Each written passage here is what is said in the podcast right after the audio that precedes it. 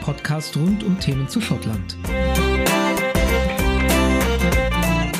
Heute die Schlacht von Culloden.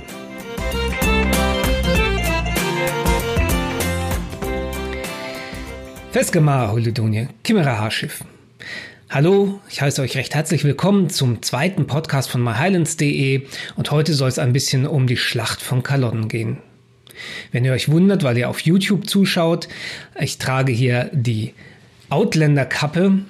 Ähm, ich dachte, die hole ich einfach mal für diesen Podcast aus dem Schrank heraus. Normalerweise wäre es vielleicht so gewesen, dass man als Jakobit vielleicht sogar eine blau gefärbte Kappe getragen hätte. Die habe ich nicht, deswegen habe ich das Hintergrundlicht bei mir auf blau gestellt. Ich hoffe, die Stimmung kommt so ein bisschen besser rüber. Aber lasst uns wie angekündigt über Kalodden reden. Und da möchte ich nicht nochmal die Geschichte in der tausendsten Variation heruntererzählen, sondern ich möchte ein bisschen Wert legen auf die nationalen und internationalen Zusammenhänge, die sich rund um das Jahr 1746, in dem die Schlacht ausgetragen wurde, abgespielt haben. Denn die Schlacht von Culloden hatte einen starken internationalen Kontext und den möchte ich auch heute in Betracht ziehen. Lasst uns die Zeit um die Schlacht und auch die Machtverhältnisse um die Schlacht ein bisschen einordnen. 1707 trat der Act of Union in Kraft. Und der Act of Union hat England und Schottland zu einem Vereinigten Königreich zusammengeschlossen. Diese, dieser Zusammenschluss war umstritten, denn es sind Bestechungsgelder geflossen und es gab eben eine starke Gruppe auf Seiten der Schotten, die ein hohes Interesse daran hatten, zusammenzugehen mit England. Das war getrieben von finanziellen und kapitalistischen Interessen. Denn England hatte im Gegensatz zu Schottland Zugang zu Kolonien. Und für Kaufleute wie zum Beispiel in Glasgow war das natürlich hochinteressant. Ich denke da an die Tabakhändler, die in Glasgow heute noch recht bekannt sind und bei einer Stadttour wird darüber auch viel erzählt. Schottland hatte sein eigenes ja, Abenteuer in den Kolonien. Das ist aber relativ schief gegangen und im Prinzip waren so viele Menschen überschuldet und aus dieser Sicht heraus war es für sie interessant, eben mit England zusammenzugehen und so Zugriff auf dessen Kolonien zu erhalten. Ich habe aber gerade schon gesagt, da sind viele Bestechungsgelder dabei geflossen. Und so war dieser Act of Union im Großteil der Bevölkerung überhaupt nicht so interessant, beziehungsweise er wurde rundheraus abgelehnt von sehr vielen. Und das war eine wichtige Hintergrundinformation zu Culloden. Sie wird noch eine Rolle spielen. Was passierte sonst noch so in dieser Zeit? Zum einen war England längst zu einer Weltmacht herangestiegen. Weltmacht heißt, es gab da unzählige Kolonien, die in Übersee ähm, in Indien, in Nordamerika gegründet wurden und unterhalten werden mussten. Und es gab natürlich starke Interessen auf Festlandeuropa. Festlandeuropa zu der Zeit, es war die Zeit nach dem Spanischen Erbfolgekrieg und es war die Zeit des Österreichischen Erbfolgekriegs. Hier gab es starke Fraktionen. Auf der einen Seite gab es Preußen verbündet mit Frankreich und auf der anderen Seite Österreich verbündet mit Großbritannien. Hier kommen wir zum ersten Mal drauf, das typische, die typische Gegnerschaft England gegen Frankreich. Auch die wird sehr wichtig sein im Umfeld der Schlacht von Culloden.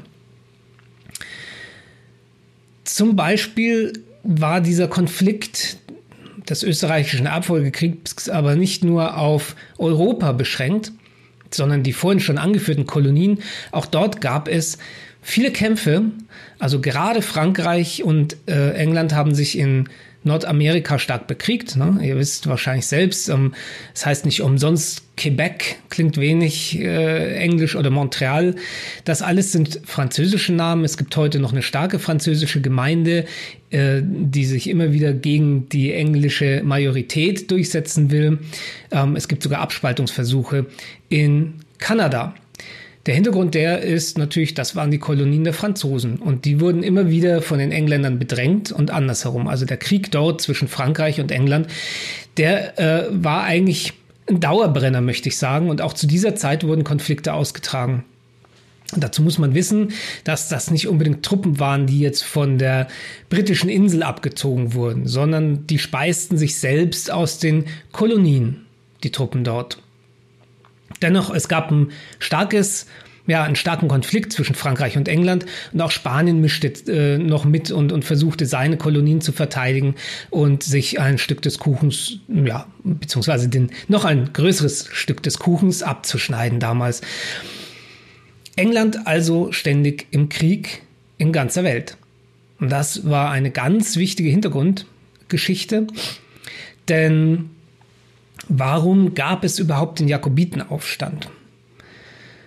da war natürlich, und das war ja nicht der erste Jakobitenaufstand, ein klares Interesse der Stuarts da. Die Stuarts wurden abgesetzt in der Glorious Revolution und seitdem regierten Hannoveraner auf dem Thron des Vereinigten Königreiches. Hm. Und die Stuarts wollten simpel die Macht zurückerlangen. Es war also Dynastie gegen Dynastie, was da passierte. Aber ehrlich gesagt, kann es ja den Untertanen egal sein, welches Herrscherhaus da herrscht, solange die Herrscher gute Herrscher sind. Die Stuarts waren gar nicht so beliebt eigentlich zu ihrer Zeit. Wahrscheinlich nicht mehr oder weniger als andere Dynastien. Die Hannoveraner waren auch kein, keine üble Diktatur, die, ähm, die jetzt äh, hier Verfolgungen zum Beispiel von bestimmten Religionen durchführte. Hm? Ähm, das soll heißen, eigentlich hätte es da gar kein Interessensgemenge gegeben seitens der Bevölkerung. Den hätte das eigentlich herzlich egal sein können. Ähm, dennoch gab es verschiedene Interessen seitens der teilnehmenden Gruppen. Also da war zum einen natürlich die, die einfach Loyalität den Stewards geschworen hatten und wieder zurück wollten, äh, sie zurückhaben wollten. Warum wollten die das? Wären sie zurückgekommen, hätte sich in dem Machtgefüge etwas geändert. Die Stewards hätten bestimmte Günstlinge gehabt, die ihnen vorher geholfen haben. Und das war für die Clans zum Beispiel ein wichtiger Beweggrund. Ähm, denn es war nicht von ungefähr, dass die alten Rivalen, die Campbells auf Seiten der Regierungstruppen standen und die McDonalds oder die Zweige der McDonalds auf Seiten der Aufständischen, der Jakobiten standen. Hätten die Stuarts gewonnen, wäre vermutlich die Einflusssphäre und die Macht der Campbells stark beschnitten worden und sie wäre in Händen anderer Clans gelandet. Und das war seit nunmehr zwei Jahrhunderten, drei Jahrhunderten ständiges Thema der McDonalds. Also Macht der Clans und auch Verteidigen der alten gälischen Lebensweise äh, spielte sicherlich eine Rolle, dass gerade die Highlands sich größtenteils mit Bonnie Prinz Charlie ver verbündet haben, als er versucht hat, seinen Vater wieder auf den Thron zu bringen. Religion wird immer wieder als Thema angeführt. Hier sei zu sagen eben, ähm, dass sich die Verfolgung der Katholiken äh, unter den Hannover, äh, Hannover Königen jetzt in, in, in, Grenzen hielten. Also es war auch nicht schlimmer irgendwie als sonst üblich. Also und dass die Rolle der Religion vielleicht nicht zu hoch gehängt werden sollte, zeigt sich auch, dass auf beiden Seiten ähm, Gläubige der anderen Religion vertreten waren. Also äh, Murray, der einer der Anführer war äh, unter Bonnie Prince Charlie, einer der entscheidenden Anführer sogar war, ähm, war ein Protestant. Also er hat sicherlich nicht deswegen dort mitgekämpft, weil ähm, er die Katholiken wieder zurück an die Macht bringen möchte. Dennoch gab es natürlich Interessen, die zum Beispiel auch von außerhalb kamen, ne? äh, zum Beispiel Rom. Rom hätte natürlich gerne wieder einen katholischen König dort gesehen, so hätten sie mehr Einfluss ähm, ausüben können. Also hier genauer gesagt der Vatikan, natürlich der Papst. Aber es gab da ein ganz großes Interesse unter der Bevölkerung, da komme ich wieder auf den Act of Union, den Act of Union größtenteils rückgängig zu machen und wieder eigene Königreiche aus England und Schottland zu machen. Das heißt, die Idee war jetzt nicht ein komplett unabhängiges Reich zu schaffen, sondern wieder zurückzugehen zur Union of Crowns. Also das heißt, ein König, aber verschiedene Reiche. Und das war ein starker Beweggrund für viele Jakobiten. Und zwar nicht nur auf der schottischen Seite. Es gab englische Jakobiten auch. Es war keine schottische Angelegenheit. Und ähm, dieses zu, ja, also Zurücknehmen des Act of Union war also ein starker Beweggrund. Von dem man gar nicht so weiß, oder ich habe da jetzt wenig Hinweise bei meiner Vorrecherche drauf gefunden, wie sich Bonnie Prinz Charlie beziehungsweise dessen Vater, der ja dann den Thron eingenommen hätte, wirklich dazu verhalten hätte, ob er wirklich diesen Act of Union zurückgenommen hätte oder ob er nicht geglaubt hätte, dass er damit sein eigenes Reich schwächt, wenn er an der Macht gewesen wäre. Dennoch, das war ein starker Beweggrund. Und dann gab es eben die internationalen Beweggründe. Und hier hatte Frankreich ein ganz starkes Interesse daran, dass sich England bzw. das Vereinigte Königreich nach innen wenden muss und mit sich selbst beschäftigen muss oder im Erfolgsfall des Jakobitenaufstands es vielleicht sogar so gewesen wäre, ein König auf den Thron gekommen wäre, der mit Frankreich paktiert hätte, weil er Frankreich einiges schuldet einfach. Also nicht umsonst sind diese Expeditionen immer von Frankreich aufgebrochen und die Geldgeber saßen in Frankreich. Sehr häufig. Also ein klares Interesse des französischen Reiches, des französischen Königs daran, dass das Vereinigte Königreich zum einen nach innen gucken muss, sich mit dem Aufstand beschäftigen muss und zum anderen vielleicht im Zweifelsfall, im Erfolgsfall, ja, zu einem freundlichen Partner geworden wäre. Also hier sehen wir auch das internationale Interesse ganz stark dieses internationale Interesse, dass das eben keine Sache war, Schotten gegen Engländer, sehen wir auch, wenn wir jetzt mal ein bisschen auf die Zusammensetzung der Jakobitenarmee schauen, dann sehen wir, dass dort mitnichten nur Schotten vertreten waren. Ähm, ja, ungefähr zwei Drittel der Armee damals bei Calonne setzte sich aus Highlandern zusammen. Das ist unbenommen aus verschiedenen Clans. Aber es gab eine starke Fraktion der Franzosen, äh, eine Einheit der Franzosen, die mehrere hundert Mann stark war. Und es gab ähm, zum Beispiel auch ein mehr, äh, mehrere hundert Mann starkes englisches Regiment. Das war das Manchester Regiment. Man hat es nach der Stadt so benannt, um die Stadt dafür ja, ähm, ja, zu belohnen. Und dieses englische Regiment stand auf Seiten der Jakobiten und zeigte eigentlich, woran worauf Bonnie Prinz Charlie stark gehofft hatte, als er äh, in Schottland gelandet ist, nämlich dass von Schottland aus nach unten Richtung, Richtung London, wo er immer hin wollte, sein Ziel war immer London, nicht Edinburgh, ähm, dass sich unterwegs nicht nur in Schottland Jakobiten anschließen, sondern auch englische Jakobiten, die es damals natürlich auch gab.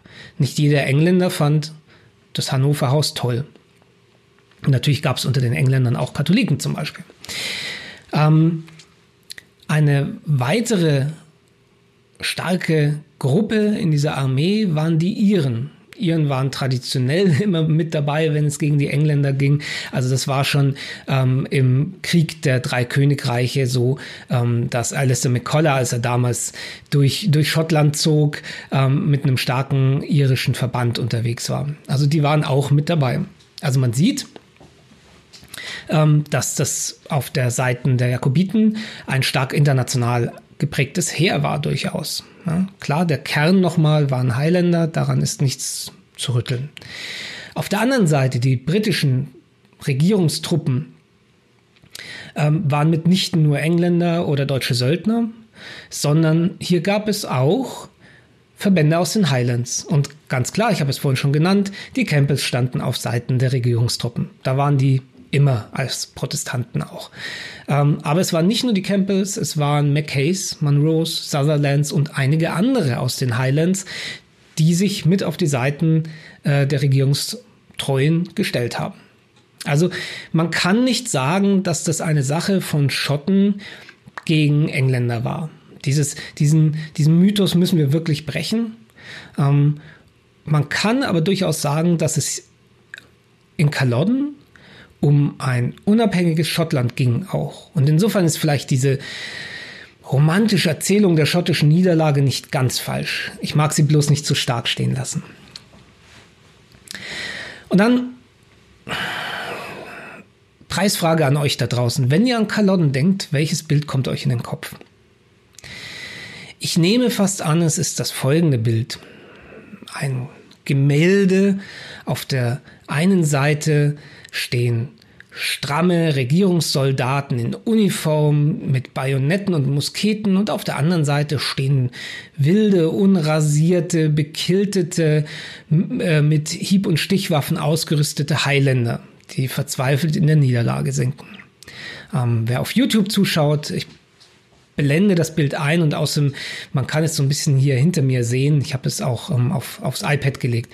Hm, das ist das klassische Bild, das einem immer, immer wieder begegnet, wenn man zum Beispiel einen Artikel über Kalotten liest, selbst wenn darunter äh, das Bild eigentlich auseinandergenommen wird, denn dazu gibt es Gründe, ähm, wird das als Aufmacher hergenommen. Es gibt sonst wenig Bildmaterial zur Schlacht von Kalotten.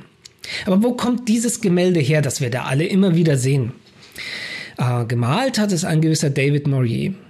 David Maurier war zum einen schweizerischer Abstammung und zum anderen englischer Abstammung. Und wie kommt er jetzt dazu, dieses Gemälde zu malen? Ganz einfach. Er war der, ja, der Maler des Duke of Cumberland, sozusagen sein Kriegsfotograf. Das heißt, das Bild, das wir alle kennen, wurde von Siegern gemalt. Und David Maurier wird zu Recht dafür gerühmt, dass er immer sehr viel Wert auf Detailtreue gelegt hat. Das heißt, die Uniformen bis hin zu den Abzeichen äh, waren ins Detail genau getroffen.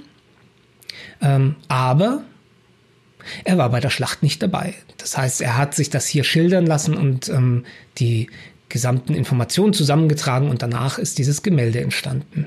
Also, das Gemälde wurde von Siegern gemalt und es wurde nach der Schlacht gemalt von jemandem, der nicht dabei war. Das ist eine ganz wichtige Sache, denn dieses Bild hat uns und auch den Generationen nach der Schlacht eigentlich vermittelt, holla, hier war eine disziplinierte, starke, klar aufgestellte Armee gegen einen wilden Haufen Heiländer unterwegs. Und so kommt es dann auch immer, dass man, dass man die Idee hat, dass es zwar verzweifelte und romantische wilde Highlander waren, die sich hier gegen eine ja, gegen, gegen, man könnte fast sagen, gegen System gewehrt haben, ja, aber irgendwie waren die ein bisschen rückständig. Die Wahrheit sieht ganz anders aus. Die Armee der Jakobiten war in keinem Fall rückständig, ganz im Gegenteil. Ähm, die äh, Jakobiten waren State of the Art sozusagen. Sie haben, man hat ja die Waffen gezählt, die man auf dem Schlachtfeld eingesammelt äh, hat auf Seiten der Sieger nach der Schlacht. Und da hat man mehr Musketen gefunden als Schwerter. Und heute weiß man auch, dass die Jakobitenarmee mit Musketen ganz normal bewaffnet war. Sie hatte auch eine starke Artillerie. Nicht so stark wie die von Cumberland, aber sie haben ähm, durchaus sehr viel Munition verbraucht und verschossen ähm, und waren nicht zu unterschätzen. Also sie hatten Artillerie, sie hatten Musketiere und sie hatten aber eines nicht und das war ihnen auch schmerzlich bewusst und das war wichtig, sie hatten keine starke Kavallerie. Dennoch, zum einen, da waren Befehlshaber, die wussten, was sie taten, zum zweiten, diese Armee war durchaus diszipliniert und trainiert und zum Dritten, also auch durch die internationalen Regimenter zum Beispiel. Und zum Dritten, sie war gut ausgerüstet. Ähm, warum aber dann, abgesehen von dem Bild, ähm, warum hat sich dann diese, diese Erzählung so etabliert, ähm, dass, dass da dieses wilde Anrennen der Highland-Barbaren passiert ist? Das hängt sicherlich mit dem sogenannten Highland Charge zusammen. Und vielleicht habt ihr von dem Highland Charge schon mal gehört. Äh, der beinhaltet natürlich dieses wilde Anrennen von teils nur leicht bekleideten Highlandern gegen ja, diese Reihe von Musketieren. Und auch da denkt man ganz oft, mein Gott, wie barbarisch, das ist bestimmt eine uralte Tradition von denen, die haben es nicht gescheit gelernt. Den Zahn möchte ich hier auch ziehen an der Stelle. Der Highland Charge war gerade mal 100 Jahre alt, als in Culloden eingesetzt wurde. Der Highland Charge war eine Antwort auf moderne Kriegsführung, eine taktisch kluge Antwort auf moderne Kriegsführung. Ich möchte kurz erzählen, wie dieser Highland Charge funktioniert. Der, die Kriegsführung der damaligen Zeit setzte stark auf Reihen von Musketieren. Soldaten, die in breiten Linien aufmarschierten und Salven abfeuerten. Salven, die nicht mal gezielt sein mussten. Ähm, wir reden hier nicht über Präzisionsgewehre, sondern die Leute haben geladen und geschossen auf den Gegner. Die haben sich nicht irgendein Ziel ausgesucht, die haben gerade nach vorne weggeschossen. Und das sollte so schnell gehen, dass wirklich Feuer nachladen. Und da sind wir schon bei dem kleinen Nachteil dieser Geschichte. Das Nachladen hat eine Weile gedauert. Es gab dann natürlich Möglichkeiten, dass man noch eine zweite Reihe dahinter hatte. Diese zweite Reihe ist vorgegangen, hat geschossen, derweil hat die hintere nachgeladen, etc. pp. Aber es war nicht so, dass man, wie man es in heutigen Actionfilmen sieht, so dat, dat, dat, dat, dat. Nein, es war Feuer, Pause, nächste Salve. Und diese Pause, die hat der Highland Charge eben ausgenutzt. Wie hat das eben nun funktioniert? Die Teilnehmer des Highland Charges sind nach vorne gegangen mit Musketen. Sie haben oft die erste Salve abgegeben in der Hoffnung, dass der Gegner auch schon eine Salve abfeuert. Wenn der Gegner eine Salve abgefeuert hat, haben sie ihre Musketen niedergelegt und sind losgerannt, meist geduckt. Sie waren dabei bewaffnet mit einem sogenannten Targe oder einem Buckler. Das war ein kleines rundes Schild, mit dem sie sich ein bisschen schützen konnten, nach vorne hin. Es war nicht besonders groß. Es hatte eine andere Aufgabe, dazu mehr gleich. Ähm, aber sie waren noch mit einer Hieb- und Stichwaffe ausgerüstet. Das konnte auch ein langer Dolch sein, ein Dirk. Es konnte, es war eigentlich egal, was es ist. Manche hatten natürlich auch das Breitschwert der Highlander mit dem typischen Griff, mit dem Basket am Griff. Wenn also die Gegner ihre Salve gefeuert haben, sind die Highlander losgerannt. Es gab vielleicht noch eine zweite Salve, aber nach einer Weile waren die Highlander direkt dort und haben sofort begonnen, Mann gegen Mann zu kämpfen. Das heißt, der Vorteil der Musketen ist schlagartig verpufft. Was konnten die Musketiere auf der Seite ähm, der, der, ja, die vom Highland Charge angegriffen werden, denn tun? Sie konnten ihr Bajonett aufpflanzen ähm, und sich damit dann wehren. Und damit haben sie eigentlich, ja, naja, es war eine Stichwaffe und die war effektiv, aber sie war lang, sie konnte halt, sie war limitiert, sagen wir mal so. Was haben die Highlander gemacht? Sie hatten ihren Targe in der linken und sie haben ihre Stichwaffe in der rechten. Der Targe konnte prima ähm, das Bajonett abwehren, seitlich nach oben, wie sie auch immer wollten, aufnehmen und beiseite schieben. Und dann war der Gegner frei für den Angriff mit der Stichwaffe. Von unten oder gerade in irgendeiner Form. Und das hat durchaus gereicht, damit diese Highland-Angriffe die Reihen des Gegners sofort aufgerissen hatten. Dabei haben die Highlander tatsächlich barbarisch ausgesehen und barbarisch geklungen. Denn was haben sie noch gemacht? Sie haben alles abgelegt, was sie langsam gemacht hat. Denn der Sinn des Highland Charge war ja möglichst schnell in die Musketiere reinzukommen. Also haben sie wirklich alles abgelegt, was sie ablegen konnten. Das heißt, im Zweifelsfall waren sie nur in langen Hemden unterwegs und das mutete natürlich wild an, ja, nackt. Ähm, zum anderen haben sie natürlich dabei gälische Schlachtrufe ausgestoßen, die kein Mensch sonst verstanden hat. Und da sind wir wieder bei der barbarischen Konnotation, nicht? Ähm, aber festzustellen ist an der Stelle, dieser Highland Charge war eine kluge taktische Maßnahme, die sich gegen die damalige Kriegsführung gerichtet hat. Und sie hat in den Jahrzehnten vor Kalodden und sogar in den Jahr vor Kalodden durchaus seine Wirkung entfaltet. Also der Highland Charge keine archaische, kein archaisches Anrennen, sondern eine wohlüberlegte Taktik. Das ist ganz wichtig. Aber er hat nicht so funktioniert diesmal. Und warum hat er nicht so funktioniert? Da gab es dann auch lange, lange diese Erzählung der falschen Platzwahl. Ähm, die, die, man hätte einen anderen Platz für die Schlacht wählen müssen. Das war ja völlig ungeeignet, auch für den Highland Charge. Das war ja, ist ja Culloden Moor, also ein Moor dort vor Ort. Warum hat man das da gemacht? Ähm, da setzte sich sehr schnell die Erzählung fest, dass O'Sullivan, einer der zwei konkurrierenden Befehlshaber, das so entschieden hat und der Prinz diese Entscheidung unterstützt hat. Und eigentlich war es dann Schuld des Prinzen. So, hätte, hätte man Murray nur ran gelassen. Murray hätte das schon gemacht. Das muss man auch heute relativieren. Denn die Platzwahl unterlag verschiedenen Voraussetzungen. Warum hat man überhaupt generell, warum, was, was hat sie eingeschränkt in der Platzwahl? Da war zum Beispiel natürlich erstmal die Richtung, aus der die Regierungstruppen von Cumberland anmarschierten. Und zum Zweiten, Sie marschierten auf Inverness zu und Inverness galt es zu schützen. Und um Inverness zu schützen, ähm, musste man die Straße, die da aus dem Osten kam, eben, ja, man musste sie blockieren, denn auf dieser Straße hätten sonst die Truppen von Cumberland weiter marschieren können.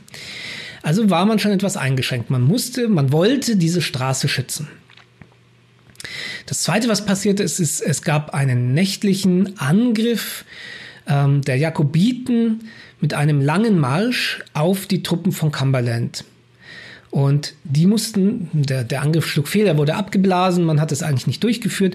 Und bis die wieder zurück waren, ja, musste man, also auch da musste man sich dann halt überlegen, hey, wo trifft man sich mit denen, so dass man die wieder eingliedern kann ins Regiment.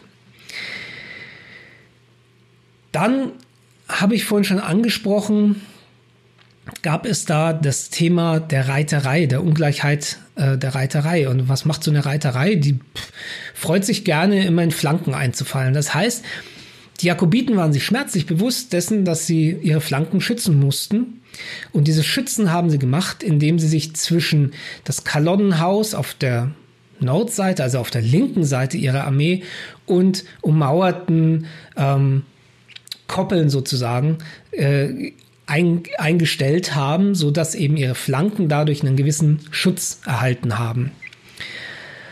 Also es gab schon durchaus valide Überlegungen für all das. Nun ist es eben so, dass die eigentliche Platzwahl, auch die von O'Sullivan, die lag ein Kilometer weiter östlich. Aber die Umstände haben ihn letztendlich gezwungen dazu, oder die gesamte Befehls, äh, ja, die, alle Befehlshaber dazu gezwungen, an dieser Stelle Aufstellung zu nehmen. Es war eigentlich noch das Beste, was man erreichen konnte, vermutlich. Und so hat eigentlich keiner in Wahrheit den Platz bestimmt, sondern die Umstände waren ein Stück weit schuld und man hat versucht, das Beste daraus zu machen.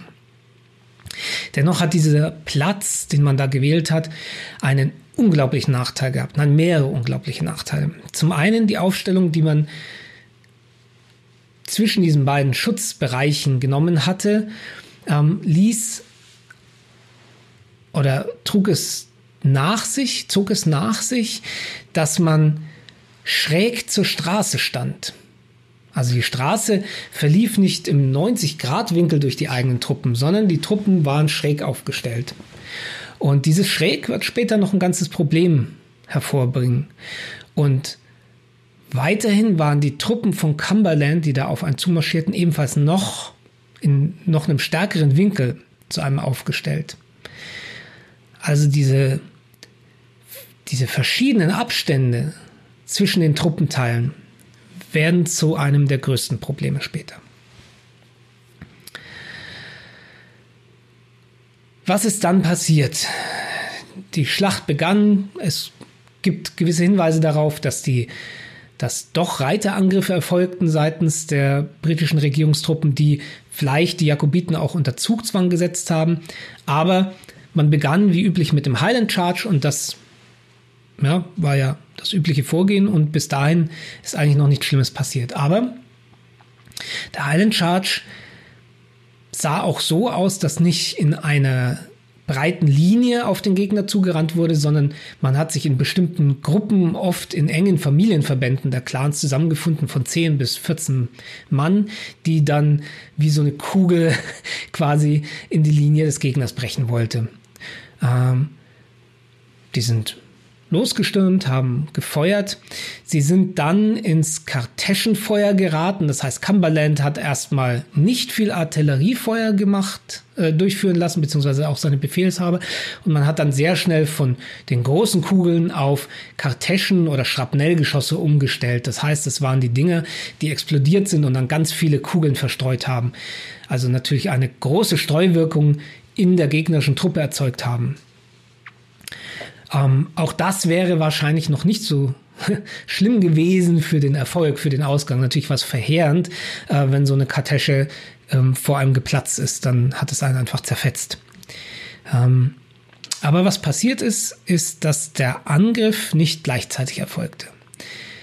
Heißt, die linke Flanke der Jakobiten war um 500 Meter zurückversetzt zur rechten Flanke. Und dann kommt noch die Straße ins Spiel, die mittig verlief. Auf der Straße kamen natürlich einige Truppenteile schneller vorwärts als im daneben gelegenen moorigen Gebiet. Also der Angriff erfolgte unterschiedlich schnell. Und die Straße führte dann auch noch schräg auf die anderen Truppen zu. Das heißt, plötzlich statt geradeaus lief man schräg in seine eigenen Leute hinein oder vor seine eigenen Leute und so massierte sich die Anzahl ähm, der eigenen Truppen an einigen Stellen ganz stark, während in weiten anderen Teilen fast nichts passierte oder lange nichts passierte. Ne? Zum Beispiel auf der linken Flanke einfach 500 Meter, bis die zurückgelegt sind, dauert es halt eine Weile und man fängt sich unter Umständen mehr Kugeln ein. Übrigens, vielleicht noch ganz kurz zu diesen Salven, die da abgefeuert wurden. Man muss wirklich die Idee des modernen Gewehrs hier weglassen. Ähm, die, der physische Schaden, den so eine Salve ausgelöst hat, war freilich beträchtlich, aber nicht so hoch, wie er mit modernen Gewehren heute vielleicht ausgeführt werden könnte. Ähm, dafür war ein hohes psychisches Element dabei. Ähm, es gab natürlich viel Pulverdampf auf so einem Schlachtfeld. Also, Es gab dann eigentlich nur einen entscheidenden Punkt, wo dieser Highland Charge auf die Truppen des Gegners getroffen ist. Und da sonst nirgendwo ein Angriff passiert ist, kon konnte dieser Truppenteil eigentlich ganz gut reagieren. Er hat sich dort, wo der Angriff erfolgte, ist, leicht zurückfallen lassen. Es gab eine Hufeisenformation um diese Soldaten, die den Angriff ausgeführt haben, um diese Clanmitglieder, die diesen Angriff ausgeführt haben. Leichtes Hufeisen drumherum, Kreuzfeuer und dann war da relativ schnell Ruhe. Dennoch, dort, wo dieser Highland Charge auf die Gruppen traf, konnte er zeitweise sogar durchbrechen, aber die Reihen dahinter hielten dann eben auch. Also die Durchschlagskraft war einfach nicht gegeben von dem Highland Charge. Und dann passierte das noch, was äh, letztendlich die Jakobiten befürchtet hatten, nämlich die Reiterei griff dann doch ein, der Regierungsseite, und sie schnitt von hinten die Nachschubwege ab. Also keinen Durchschlag oder nur einen leichten Durchschlag in den Reihen ähm, der, der Infanterie und von hinten Zange der Reiter. Und das war es dann eigentlich. Damit konnte, damit konnte die Jakobitenarmee nicht mehr gewinnen, das war auch allen klar. Ähm,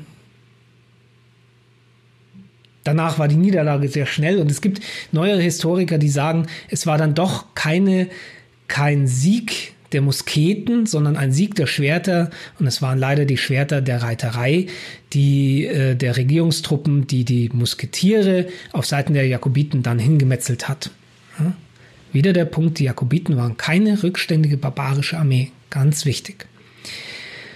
Ja, so kam es dann zu dieser tragischen Niederlage von Kalodden mit unglaublich vielen Getöteten auf Seiten der Jakobiten was heißt getötet, ähm, die wurden, die starben dann natürlich auch auf dem Nachhinein. Eine Verwundung damals war in vielen Fällen dann eben tödlich.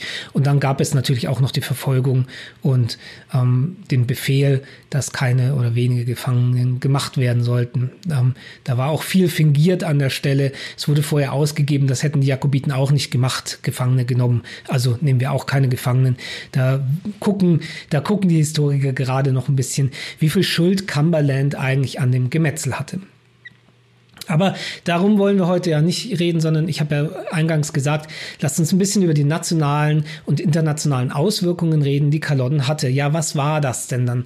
Zum einen hat man immer gesagt, Kalodden war der Beginn der Highland Clearances. Dem muss ich hier einfach eine Absage erteilen. Kalodden, die Highland Clearances waren nie ein geplantes Nachspiel von Kalodden. Die Clearances waren kein Racheakt zu Kalodden und die Clearances haben bereits vor Kalodden gestartet. Was die Niederlage der Jakobiten allerdings ähm, mit sich brachte an Maßnahmen, die haben sicherlich sicherlich nochmal ein, sie waren wie ein, wie ein Brandbeschleuniger. Sie haben die Clearances sicherlich befördert. Ähm, denn was, äh, was ist passiert? Es gab einen Act of Proscription danach. Man wollte endlich Ruhe haben. Ja? Zwei, Drittel, zwei Drittel der Armee in Kalodden waren Highlander und diese Highlander sollten endlich mal Ruhe geben. Da hatte man ja schon ständig immer Probleme damit. Also gab es einen Act of Proscription und der hat zum Beispiel gesagt, dass das Highland Dress in Zukunft verboten ist, der Highland Dress. Und Highland Dress hat man dann, und da muss ich gleich mal Selbstanzeige äh, erstatten. Im letzten Podcast habe ich gesagt, der Dudelsack sei verboten gewesen und der Tatan sei verboten gewesen. Ich erinnere mich nicht mehr ganz so, aber das muss man stark einschränken. Highland Dress hieß erst einmal nicht per se Tatan. Highland Dress hieß auch nicht unbedingt Kilt, sondern die die Trues, also die typische Hose, die man in den Highlands angezogen hatte, ja, die war zum Beispiel verboten. Natürlich war der Kilt auch verboten, aber verboten waren bestimmte ähm, Mäntel, die, äh, die, äh, die einen Tatan getragen haben. Aber das galt zum Beispiel nicht für Frauen. Es gibt Gemälde von Frauen während dieser, während dieser Verbotszeit, die sie in kompletten Kleidern in Tatanmuster gezeigt haben.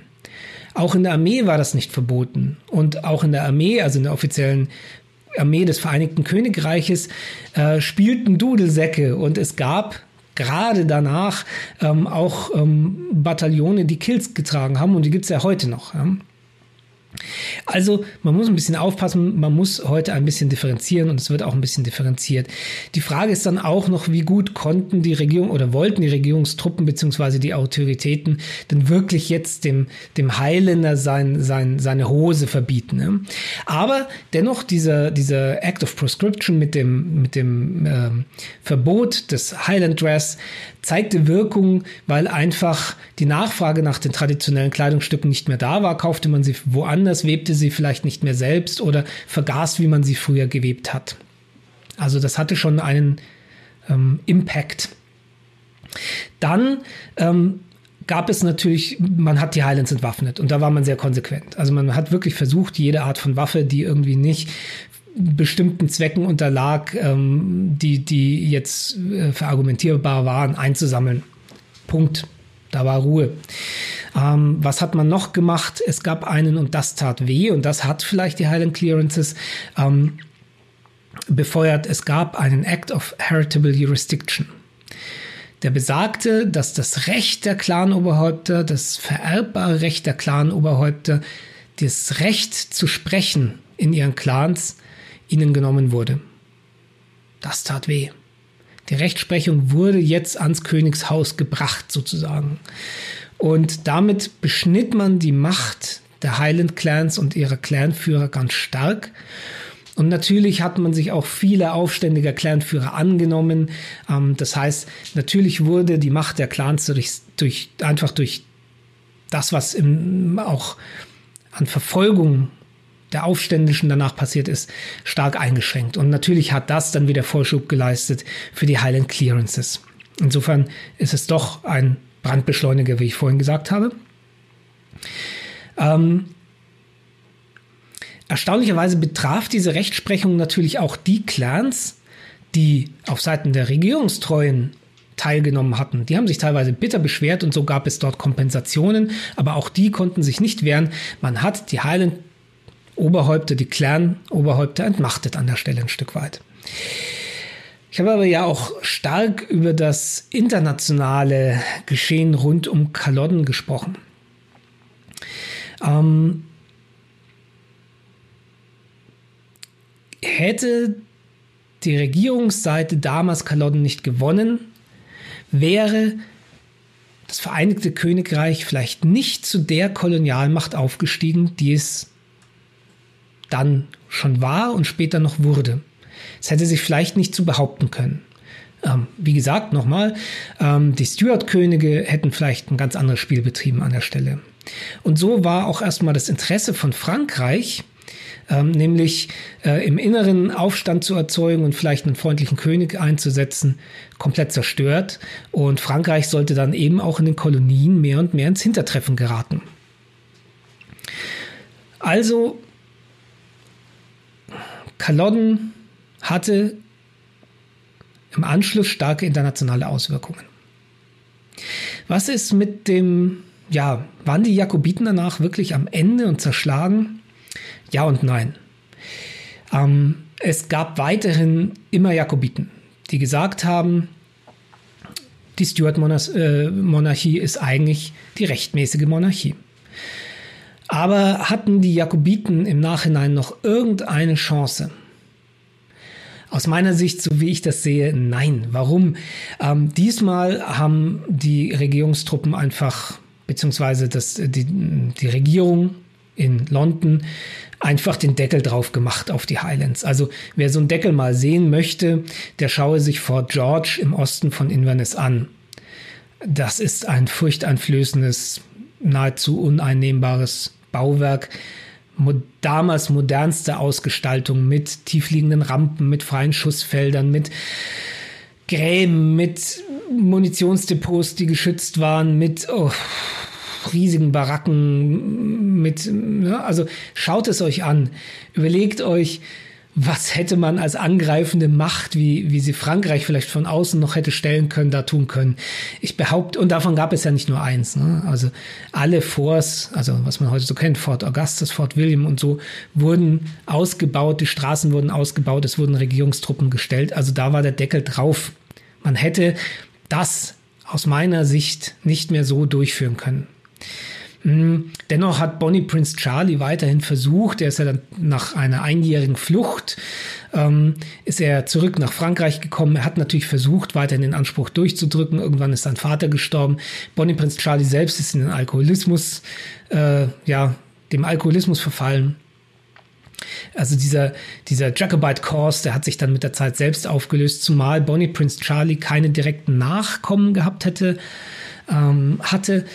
Es gibt Spekulationen darüber, dass es einen unehelichen Sohn mit einem seiner, einer seiner Frauen gab, aber hierzu weiß man wenig bis nichts.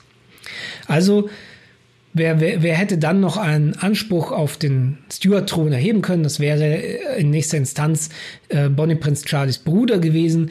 Der war ein Geistlicher, äh, hat nicht darüber nachgedacht, zumal er, glaube ich, auch gar keine Chance mehr gesehen hatte, nach der Niederlage ähm, diesen Anspruch durchzusetzen.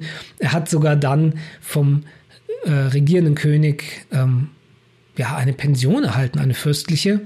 Ähm, wahrscheinlich einfach, damit er ruhig bleibt. Und das, das ist auch passiert. Er ist ruhig geblieben. Er hat sich nicht weiter um diesen, diesen Anspruch gekümmert, der Jakobiten. Und damit ist die direkte Stuart-Linie ausgestorben mit ihm. Auch er hatte keine Kinder. Dennoch, es gibt noch Jakobiten, es gibt noch welche, die einen Anspruch anmelden möchten, ganz zart. Und die haben jemanden auserkoren aus ihrer Sicht, der so viel Stuart-Blut in sich hat, dass sie ihn Francis Zweiten nennen und der für die Jakobiten hier eine Rolle spielt.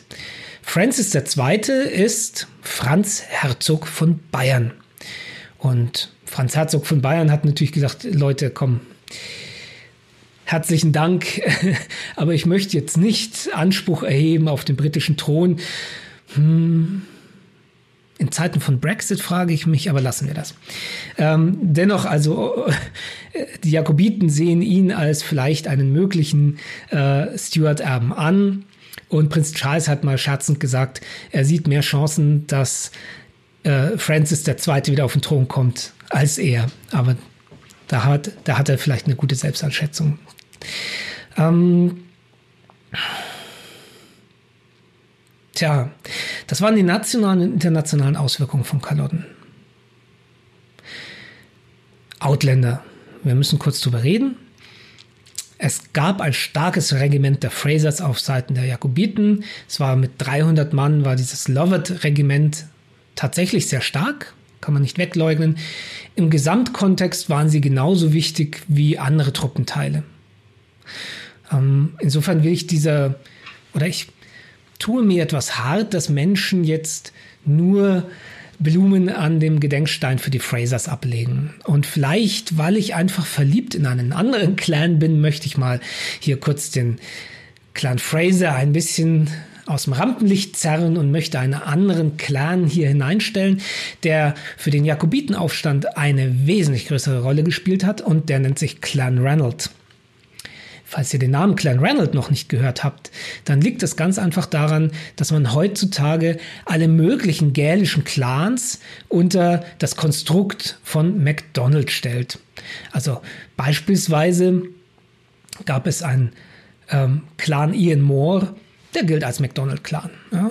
Und so gibt es eben auch einen Clan Ronald, ja? also die Kinder von, von Ronald sozusagen. Ähm, die werden heute auch unter McDonalds geführt. Man nennt es ein Cadet Branch. Clan Ranald war ein sehr mächtiger Clan. Er war ein Clan, der immer wieder auf Seiten der Jakobiten stand und er war ein Clan, in dessen, aus dessen Umfeld sich unheimlich wichtige Menschen rund um Bonnie Prince Charlie ähm, rekrutiert haben. Zum Beispiel sein Gälischlehrer, ja, sein Berater ähm, war ein Barde des Clan Ranald. Und es war nicht umsonst, dass der Bonnie Prince Charlie in Ariskay an Land ging, in einem Gebiet, in dem der Einfluss von Clan Reynolds sehr stark war. Also Clan Reynolds muss man sich vorstellen, ähm, im Prinzip Ben Bacula als Stammlande und South Uist noch mit dazu. Und RSK wird sicherlich in der Einflusssphäre von Clan Randall gelegen haben, wenn es nicht sogar dazugehört hat. Das ist ein bisschen schwierig zu sehen. Da muss ich mal tiefer rein recherchieren, denn früher hat man alles unter einem Parish genannt und das wäre der Parish South Uist gewesen. Und unter Clan oder ein geborener Clan Reynolds, ein ne, geborener Clan Reynolds kennt ihr vielleicht auch, wenn ihr euch ein bisschen beschäftigt mit Bonnie Prince Charlie. Das ist Flora MacDonald. Flora MacDonald war eine Clan Reynolds. Und ähm, damals, als sie dem Prinzen geholfen hatte, war sie somit Teil von Clan Reynolds. Erst später, durch Heirat, wurde sie eine McDonalds of Sleet. McDonald of Sleet. Also diesen Clan Reynolds möchte ich ein bisschen mehr ins Rampenlicht heben und ich werde sicherlich über den Clan Reynolds auch noch einen Podcast machen. Ähm, so, ja, also Outlander, beziehungsweise da ein Deckelchen drauf. Ich habe eigentlich über Outlander geredet und äh, sehr schnell bin ich von Outlander weggegangen. ist mir eben auch wichtig. Ich möchte nicht so Dinge akzentuieren, die durch populäre Literatur, die durchaus gut sein kann, ins Rampenlicht gerückt wird. Meine Idee ist ja immer ein bisschen neue Perspektiven zu liefern und ich hoffe, das habe ich in diesem Podcast auch geschafft. Dann möchte ich mich an dieser Stelle verabschieden. Ich freue mich, wenn ihr wirklich bis zum Schluss durchgehalten habt. Ich würde mich noch mehr freuen, wenn ihr mich unterstützt. Denn die Arbeit zu so einem Podcast, nicht nur das Aufnehmen, das Schneiden, sondern vor allen Dingen auch die Vorrecherche, die ich hoffentlich akkurat durchgeführt habe, ähm, die kostet sehr viel Zeit. Und hier könnt ihr mich einfach unterstützen, indem ihr mir etwas Geld zukommen lasst. Ähm, es gibt durchaus die Möglichkeit, mir direkt eine Summe über PayPal, PayPal zukommen zu lassen. Und es gibt die Möglichkeit, mich monatlich zu unterstützen bei Steady. Die Links packe ich euch möglichst zum Beispiel bei YouTube unten in der Beschreibung oder bei dem Podcast in der Nähe. Ansonsten SteadyHQ nach myhighlands.de suchen. Bitte unterstützt mich, da freue ich mich sehr drüber. Ich muss ja irgendwie auch bezahlen, was ich hier an Equipment habe. Nochmal herzlichen Dank fürs Zuhören. Ich freue mich, wenn ihr für die nächste Folge reinschaut und reinhört vor allen Dingen. Cheerio Andraste, Agus euch war. Cheerio.